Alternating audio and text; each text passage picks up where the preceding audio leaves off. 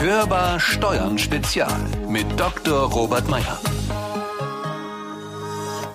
Der Heilpraktiker und die Journalistin, die Dolmetscherin und der Architekt, die Tierärztin und der Steuerberater, all sie haben eines gemeinsam, sie gehören alle den freien Berufen an. Gerade in der Corona-Krise haben wir aber auch gesehen, dass der freie Beruf nicht nur etwas Verbindendes, sondern auch etwas Trennendes sein kann. Dabei reden wir nicht nur über Branchen und die Betroffenheit von der Pandemie jeweils, sondern auch über mögliche Lösungsansätze und unterschiedliche Perspektiven für die Zukunft. Daher befassen wir uns heute mit dem Thema Freiberufler, was nun? Ich bin Konstanze Elter. Die freien Berufe, sie sind sehr vielfältig in der Zugehörigkeit zu verschiedenen Branchen. Und natürlich ist dadurch auch eine sehr unterschiedliche Betroffenheit in der Pandemie gegeben gewesen und ist sie zum Teil noch. Wenn man sich jetzt zum Beispiel Ärzte und Steuerberater anguckt, die waren natürlich besonders gefordert und auch extrem ausgelastet. Andere Angehörige der freien Berufe, zum Beispiel in den Kulturberufen, sind von akuter Existenzangst bedroht, weil ja zum Teil Theater immer noch geschlossen haben.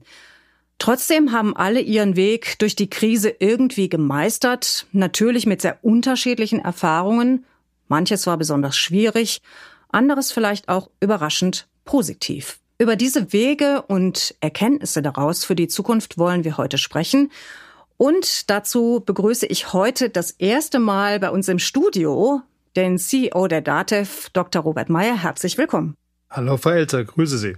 Und zugeschaltet aus Kiel ist uns unser neuer Studiogast, Professor Dr. Wolfgang Ewer. Er ist nicht nur Rechtsanwalt und damit natürlich auch ein Angehöriger der freien Berufe, sondern auch Präsident des Bundesverbands der freien Berufe. Herzlich willkommen, Herr Ewer. Guten Tag, Frau Elter. Vielleicht fangen wir erst einmal an mit einer Art ja, Zwischenbilanz, weil die Pandemie ist ja leider noch nicht ganz vorbei. Wo stehen denn, Herr Ewer, die freien Berufe zurzeit? Das ist, Frau Elter, eine Frage, die man nicht pauschal beantworten kann.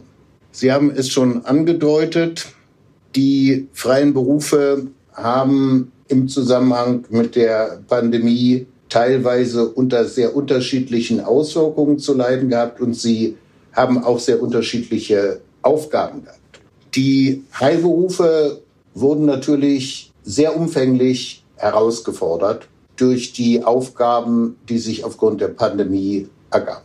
Bei den Steuerberatern haben Sie es auch schon erwähnt, die Bedeutung der Hilfestellung für die Beantragung von Corona-Hilfen und ähnliches ist sehr groß. Viele Steuerberater konnten sich vor Arbeit kaum retten.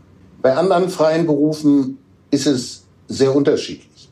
Die Anwälte haben je nach Ausrichtung teilweise sehr viel, teilweise sehr wenig zu tun gehabt. Also stellen Sie sich einen Kollegen vor oder eine Kollegin, der oder die sich schwerpunktmäßig mit Reiserecht befasst. Da können Sie sich vorstellen, da war in den letzten Monaten nicht viel. Wer hingegen sich mit öffentlichem Recht, mit Verwaltungsrecht befasst, hatte mitunter sehr, sehr viel zu tun. Bei den technischen freien Berufen hat sich natürlich sehr deutlich bemerkbar gemacht, schon kurz nach Beginn der Pandemie, dass viele Auftraggeber selbst zögerlich waren und dass sie teilweise auch gar nicht notwendige Entscheidungen treffen konnten, etwa im kommunalen Bereich, aufgrund der Kontaktbeschränkungen und ähnlichem. Also zusammenfassend, die Auswirkungen auf die freien Berufe waren sehr, sehr unterschiedlich sehr, sehr differenziert. Allerdings, das äh, muss man sehr deutlich sagen, gab es und gibt es tatsächlich teilweise schwerwiegende wirtschaftliche Folgen. Wir haben gerade eine aktuelle neue Umfrage vorliegen und danach ist es so, dass etwa bei jedem dritten Befragten das Eigenkapital abnahm dass 34,5 Prozent der befragten Freiberufler Rücklagen einsetzen mussten und äh, ähnliches. Es gibt eine ganze Reihe von Kolleginnen und Kollegen, die ohne die staatlichen Hilfen nicht wirklich die letzten Monate überstanden hätte. Herr Mayer, ich nehme mal an, vieles können Sie davon nur unterstreichen. Daher die Frage, Sie sind ja auch immer wieder im Gespräch mit Kolleginnen und Kollegen aus den beratenden Berufen. Was klingt denn da zurzeit so durch an Fazit? Also Frau Elter, was wir natürlich gemacht haben, wir haben ganz zu Beginn der Krise ein Instrumentarium gebraucht. Und mit dem Corona-Barometer haben wir so ein Instrumentarium ins Leben gerufen. Ähm, wir sind mittlerweile bei der zehnten Befragungswelle, was uns natürlich auch einen Zeitreihenvergleich ermöglicht. Und da möchte ich mal zwei, drei Aspekte herausstellen, die aus meiner Sicht, glaube ich, ein sehr, sehr gutes Bild geben, wie es denn im steuerberatenden Berufsstand in den letzten Monaten sich entwickelt hat. Was aus meiner Sicht natürlich sehr erfreulich war, dass fast durchgehend ein sehr, sehr hoher Prozentsatz in der zehnten Befragungswelle, das ist die aktuelle, waren es rund 90 Prozent der befragten Kanzleien über den gesamten Pandemieverlauf hinweg keine oder nur geringe Auswirkungen auf ihre eigene, auf ihre grundsätzliche Leistungsfähigkeit gespürt haben. Ein bisschen problematischer, ein bisschen anders stellt sich da, wenn man das Thema Aufrechterhaltung der Qualität der Leistungserbringung beleuchtet, da war es schon so, dass ähm, die Kanzleien, insbesondere nach dem ersten Lockdown, der für uns alle absolut überraschend gekommen ist, nach dem ersten Lockdown gefordert waren, teilweise vollkommen neue Prozesse aufzustellen, insbesondere auch die mobile Arbeitsfähigkeit sicherzustellen. Das konnten wir natürlich noch mit einer anderen Zahl validieren. Wir haben phasenweise im Bereich des ersten Lockdowns pro Woche über 10.000 mobile Arbeitsplätze bei unseren Mitgliedern eingerichtet. Und das zeigt schon diesen ähm, wirklich disruptiven Umbruch, der da stattgefunden hat, auch was das Thema Prozesse anbetrifft. Ein zweiter Ausschlag oder eine zweite sehr deutlich messbare Mehrbelastung kam dann mit der Verabschiedung des Konjunkturpakets 2 und natürlich den daraus resultierenden nachfolgenden Maßnahmen. Und da ist die Arbeitsbelastung in den Kanzleien nochmal erheblich angestiegen. Das waren einfach die vielen gesetzlichen Änderungen und natürlich auch der große Informationsbedarf, der damit verbunden war. Und der hat natürlich nochmal sich auch auf den Qualitätsstandard ausgewirkt, weil einfach das alles on top kam, zusätzlich zur normalen Mandatstätigkeit. Wenn man sich jetzt die aktuelle Situation ansieht, und das ist vielleicht jetzt auch etwas, wo langsam etwas wieder positivere Züge zu erkennen sind mit dem Abflauen der Pandemie und in der Situation befinden wir uns jetzt, hat sich die Lage in den Kanzleien, und das sehen wir seit März, wieder spürbar verbessert, deutlich entspannt. Ich möchte gerade noch mal bei dem Stichwort, was Sie gerade gegeben haben, Herr Mayer, der digitalen Arbeit und der mobilen Arbeit stehen bleiben. Herr Ewer, es ist ja so, dass nicht in allen Berufen die mobile Arbeit so möglich ist oder sagen wir vielleicht sogar besser, nicht so vorstellbar war. Denn ich habe neulich in einem anderen Zusammenhang eine Tierärztin gehört, die jetzt in der Corona-Pandemie in Elternzeit war und gesagt hat, ich habe mir gar nicht vorstellen können, dass ich in meiner Profession überhaupt mobil arbeiten kann. Und siehe da, es ergab sich für sie die Möglichkeit, in einer mobilen virtuellen Sprechstunde tätig zu sein. Etwas, was sich vorher für sie also was gar nicht denkbar war, wo sie wahrscheinlich auch sich gar nicht überlegt hat, dass sie das mal machen könnte. Hören Sie solche Beispiele öfter? Ja, also ich glaube erstens, dass die Pandemie dazu geführt hat, dass man viel Erfindungsreichtum mobilisiert hat, in der Tat. Ich werde nicht vergessen, wie wir im Kreise der Partner in unserer Kanzlei besprochen haben, dass wir sofort Notebooks bestellen. Und wir haben dann von dem ortsansässigen IT-Händler die letzten 19 Notebooks gekriegt für Mitarbeiter und waren sehr froh. Denn hinterher waren erstmal über eine gewisse Zeit keine auf dem lokalen Markt erhältlich.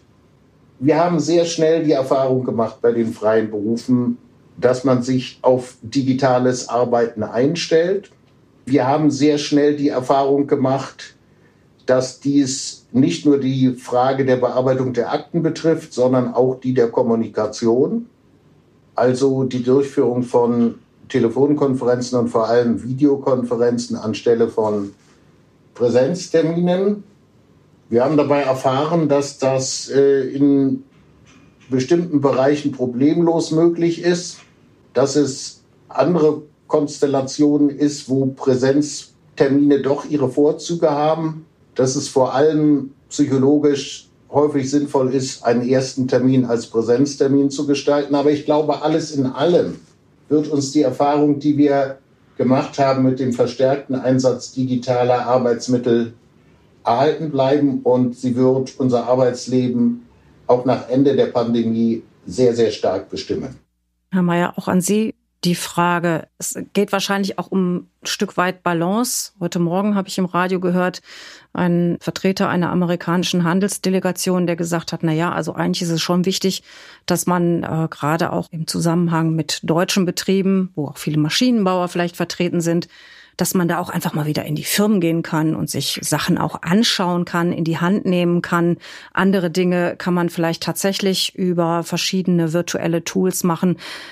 Wo sehen Sie da so die Möglichkeiten für die Zukunft, sowohl für den beratenden Berufsstand als auch allgemein da eine Balance zu finden zwischen diesen, ja, ich sag jetzt mal virtuellen Handhabungen und dem, was Herr Ewer gerade auch schon geschildert hat, dem, was man vielleicht tatsächlich doch mal wieder in Präsenz tun sollte?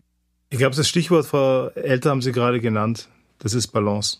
Trotz aller Digitalisierung und diejenigen, die mich kennen, die unterstellen mir fast schon, dass ich dieses Thema predige trotz aller Digitalisierung, der Mensch ist ein soziales Wesen.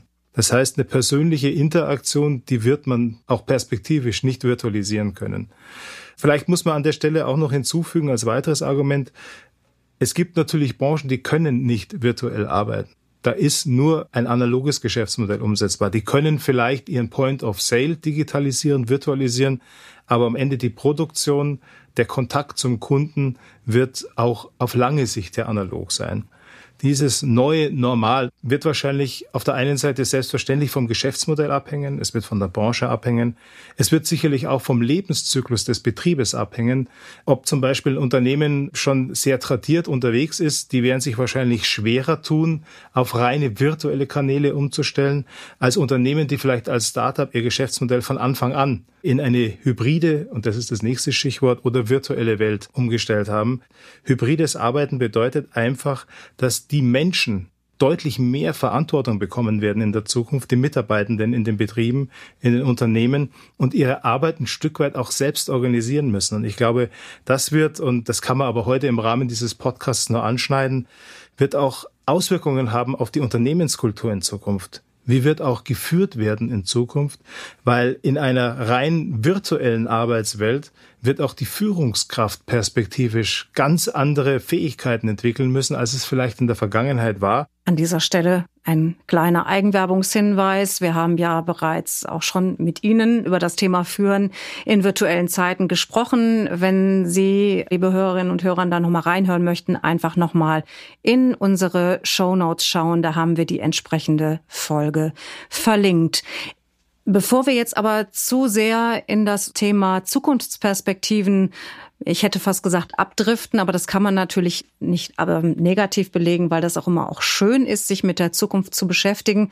Würde ich gerne noch mal einen Punkt aufgreifen, Herr Ewer, den Sie anfangs schon genannt hatten und der auch ein wenig damit zu tun hat, was Sie, Herr Mayer, gerade gesagt haben. Die kleineren und die jungen Unternehmen, wie die auch mit der Krise umgegangen sind und wie hart die vielleicht auch von der Krisenwelle getroffen worden sind. Denn ähm, so wie ich das herausgelesen habe in der Vorbereitung auf diesen Podcast, haben Sie ja mit dem Verband herausgefunden, dass vor allem junge und kleine Freiberuflereinheiten ganz besonders von der Pandemie betroffen worden sind und auch waren, neben den Kulturberufen freilich. Wie sind denn gerade diese kleinen Firmen dann damit umgegangen? In der Tat ist es so, dass die Pandemie bei den Freiberuflern in erster Linie Schwierigkeiten für Solo-Selbstständige und für kleine freiberufliche Unternehmen brachte. Diese hatten das schwächste finanzielle Polster, um in bestimmten Phasen durchzuhalten. Vor allem aber teilweise waren die staatlichen Hilfen nicht auf diese Unternehmen zugeschnitten. Ein Beispiel ist der KfW Schnellkredit, der zunächst nur für Betriebe mit mehr als zehn Beschäftigten vorgesehen war. Auf Intervention des BFB wurde diese Schwelle dann beseitigt. Ein anderes Beispiel, was sehr wichtig war, war die Frage der Finanzierung des Lebensunterhaltes. Was muss man einsetzen? Bei den Freiberuflern, bei den kleinen freiberuflichen Unternehmen sind natürlich bestimmte Ersparnisse erforderlich, um auch den Betrieb weiterführen zu können. Und wenn ich dann auf Hartz IV angewiesen bin und eine Pflicht zur Verwertung von bestimmten kleinen Vermögenswerten habe, dann fehlen mir die im Unternehmen, dann kann ich das Unternehmen nicht weiterführen mit all den Folgen, die sich daraus ergeben. Deswegen war eine wichtige Forderung eine Sicherung des Lebensunterhaltes. Und wir sind sehr froh, dass es gelungen ist, im Ergebnis die sogenannte Neustarthilfe durchzusetzen. Die Neustarthilfe sah zunächst für den Zeitraum von Januar bis Juni pro Monat 1250 Euro vor. Der Zeitraum ist jetzt verlängert worden. Sie wird weitergeführt bis Ende September und der Betrag ist erhöht worden auf 1500 Euro. Das sind alles sehr kleine Beträge. Aber, ja, und kommen Sie nicht, Entschuldigung, Herr Ewer, aber kommen Sie nicht auch Ihrer Ansicht nach vielleicht ein bisschen zu spät? Naja, besser spät als gar nicht. Das Problem bestand darin, dass die Frage der Hilfe zum Lebensunterhalt, also Stichwort Unternehmerlohn, fiktiver Unternehmerlohn, dass das zwischen den Koalitionsfraktionen höchst umstritten war und auch zwischen den beteiligten Bundesministerien. Die einen waren bereit, diese Forderung aufzunehmen, den anderen schwebte vor, es bei den gleichen Sicherungssystemen wie für Arbeitnehmer zu belassen. Und es gab ein ständiges Hin und Her. Und das führte dann dazu, dass eine Einigung leider in der Tat erst zu einem sehr späten Zeitraum erfolgte. Wir haben von Anfang an darauf gedrungen, aber es war schwierig, die Politik im Ergebnis dazu zu bewegen, einzulenken. Wir sind froh, dass es letztlich gelungen ist. Wir haben uns jetzt ein wenig fokussiert auf die Solo-Selbstständigen und die Freiberufler in den medialen und in den Kulturberufen. Es ist aber ja auch so, Sie hatten anfangs die Heilberufler erwähnt. Natürlich, klar, Ärzte werden sehr viel zu tun gehabt haben, genau wie vergleichsweise auch die beratenden Berufe. Aber ich könnte mir vorstellen, dass andere Freiberufler in den Heilberufen, also Zahnärzte zum Beispiel, dass man da durchaus auch Angst und Sorge hatte ohne jetzt eine konkrete Notwendigkeit zu einem Vertreter der Heilberuf zu gehen, genauso wie man vielleicht auch Sorge hatte, ins Krankenhaus zu gehen. Haben Sie da auch ein Bild darüber erhalten können, wie es denn in diesem Teil der freien Berufe zugegangen ist oder wie da auch die Existenzängste sich niedergeschlagen haben? In der Tat. Also auch das haben wir im Einzelnen ermittelt und Ihre Annahme trifft völlig zu. Das ist ein sehr gutes Beispiel. Natürlich war die Bereitschaft, zum Zahnarzt zu gehen, um eine Zahnreinigung durchzuführen, die wünschenswert, aber sicherlich nicht lebenserhaltend notwendig ist. Die war in einer Phase lang vor den Impfungen mit hohen Infektionsgefahren. Da war diese Bereitschaft bei vielen sehr gering. Und äh, das hat sich ganz anders ausgewirkt. Es kommt eben hinzu, dass Zahnärzte auch eine Vielzahl von Leistungen erbringen, die sozusagen keine Kassenleistungen sind, sondern die zusätzliche Leistungen sind. Und dass es ein ganz anderes staatliches Sicherungssystem angesichts der Corona-Auswirkungen für Zahnärzte gab als für Ärzte. Also auch innerhalb der einzelnen Berufsgruppen, etwa innerhalb der Heilberufe, war die individuelle Betroffenheit sehr unterschiedlich. Gibt es da irgendwas, also wir kommen ja gleich nochmal zu dem, was wir tatsächlich auch an Erkenntnissen für die Zukunft daraus gewinnen können. Aber wenn Sie sich das so anschauen, Herr Ewer, gerade aus dieser vielleicht auch vergleichsweisen, ja, dann doch Ungleichbehandlung oder zumindest vielleicht nicht Schlechterstellung, aber Ungleichbehandlung. Gibt es da irgendwas, was wir daraus für die Zukunft schon mitnehmen können oder woraus sich vielleicht auch eine Forderung ergibt an eine künftige Bundesregierung? Ich glaube, eine Konsequenz muss sein, dass man stärker auf die Besonderheiten der freien Berufe insgesamt, aber auch der einzelnen freien Berufe schaut bei der Ausgestaltung von Hilfsprogrammen. Ich will Ihnen ein Beispiel geben. Der Gastwirt, der sein Restaurant schließen musste, der hatte den Umsatzausfall vom ersten Tag angemerkt. Im März, im April, im Mai 2000. Der Architekt, der im Februar einen größeren Auftrag gekriegt hatte, der hatte zunächst mal bis Juni zu tun. Aber es war absehbar, dass auch ihn die Auftrags- und Umsatzlücke treffen wird. Nur zeitlich verzogen, zeitlich verschoben. Und unglücklicherweise liefen bestimmte Hilfen dann zu bestimmten Zeiträumen, etwa Ende Mai aus. Das heißt, es wurde nicht berücksichtigt, dass bei vielen Freiberuflern eine besondere Situation eintritt dadurch, dass der Leistungszeitraum und der Rechnungszeitraum auseinanderfallen, dass bestimmte ökonomische Auswirkungen, etwa bestimmte Auftragsrückgänge und Umsatzrückgänge zeitversetzt eintreten und, und, und. Und das führte dazu, dass eine Reihe von freiberuflichen Tätigkeiten sozusagen durch die Maschen bestimmter Hilfsprogramme fiel.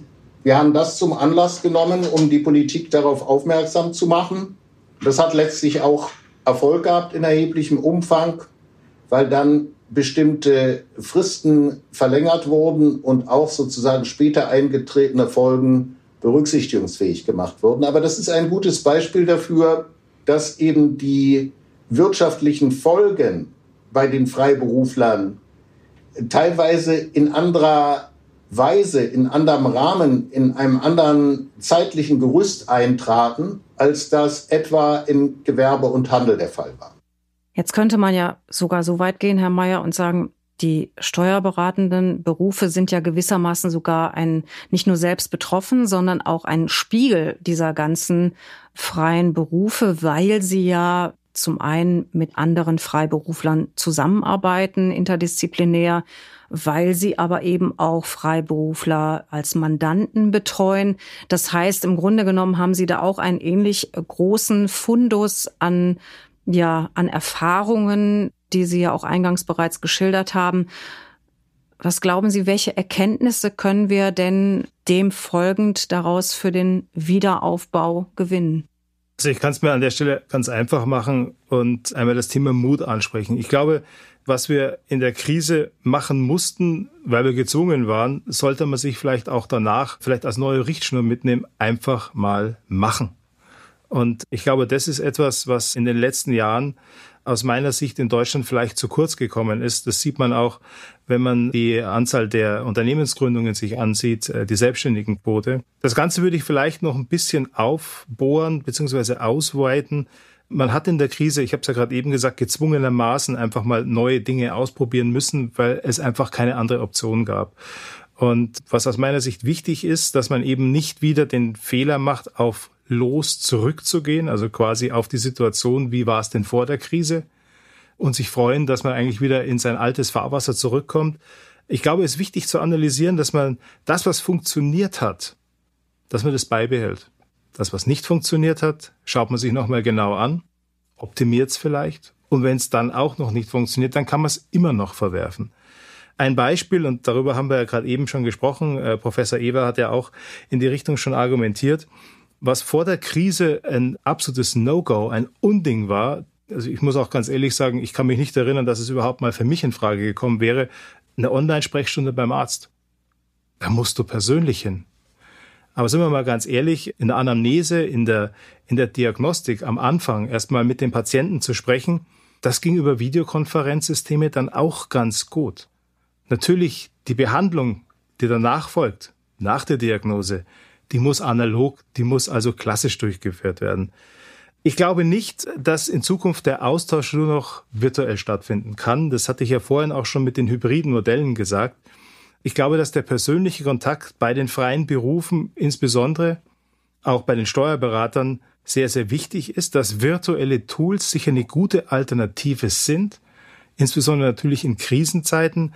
Aber da komme ich wieder zu meinem Lieblingsparadigma, die Balance zu halten. Also wenn ich mir meinen eigenen Arbeitsalltag in der Krise ansehe, da möchte ich fast behaupten, dass verschiedene Arbeitsprozesse signifikant effizienter darstellbar waren, weil halt viele, ich sag mal, logistische Rüstzeiten weggefallen sind, die vorher einfach notwendig waren. Zum Beispiel? Ja, wenn man überlegt, dass ich zum Beispiel in Berlin einen Termin hatte, dann bin ich dahin gefahren, also mit dem Zug oder mit dem Auto, je nachdem, wie das zeitliche Fenster war. Da waren halt dann schon mal vier Stunden Reisezeit weg für einen Termin, der vielleicht zwei, drei Stunden gedauert hat und dann ging es wieder zurück nach Nürnberg. Wenn ich mir im Augenblick die Situation ansehe, kann ich an einem Tag mehrere solcher Termine abarbeiten, ohne Effizienzeinbußen zu haben. Im Gegenteil, man wird teilweise sogar deutlich schneller in seinen Prozessen. Allerdings, und das ist die Einschränkung, und die ist mir auch sehr, sehr wichtig, das geht natürlich nicht für jeden Termin. Termin klingt immer sehr abstrakt. Ich glaube, wenn es um ein persönliches, empathisches Miteinander geht, dann ist einfach der persönliche analoge Kontakt nicht zu ersetzen. Wenn es aber darum geht, an gewissen Prozessen, Projekten weiterzuarbeiten, in einem Umfeld, wo man sich bereits sehr, sehr gut kennt, wo man seinen Gegenüber auch einschätzen kann, wo es weniger darum geht, Gestik, Mimik, ähm, Haptik zu verstehen, das geht über Videokonferenzen einfach nicht so gut, als wenn ich physisch im Raum mit jemandem zusammen bin. Ich sage immer fühlen, riechen, schmecken. Ich glaube, das erste war vielleicht dann in der Beschreibung etwas äh, einprägsamer dann glaube ich, sind virtuelle Formate mit Sicherheit gleichwertig, vielleicht sogar unter ökonomischen Gesichtspunkten besser. Nochmal, wenn es um das persönliche Miteinander geht, der persönliche Kontakt, der bei freien Berufen in vielen Bereichen essentiell ist, grundlegend ist, wird auch in Zukunft der persönliche Austausch das Maß aller Dinge sein. Also ich könnte mir auch vorstellen, dass die Online-Sprechstunde bei einem echten Arzt, zumal beim eigenen, dann doch mehr taugt als die bei Dr. Google. Kommen wir vielleicht zum Abschluss nochmal zu einem anderen Punkt, der auch ein wenig mit Moral beziehungsweise mit möglicher Demoralisierung zu tun hat.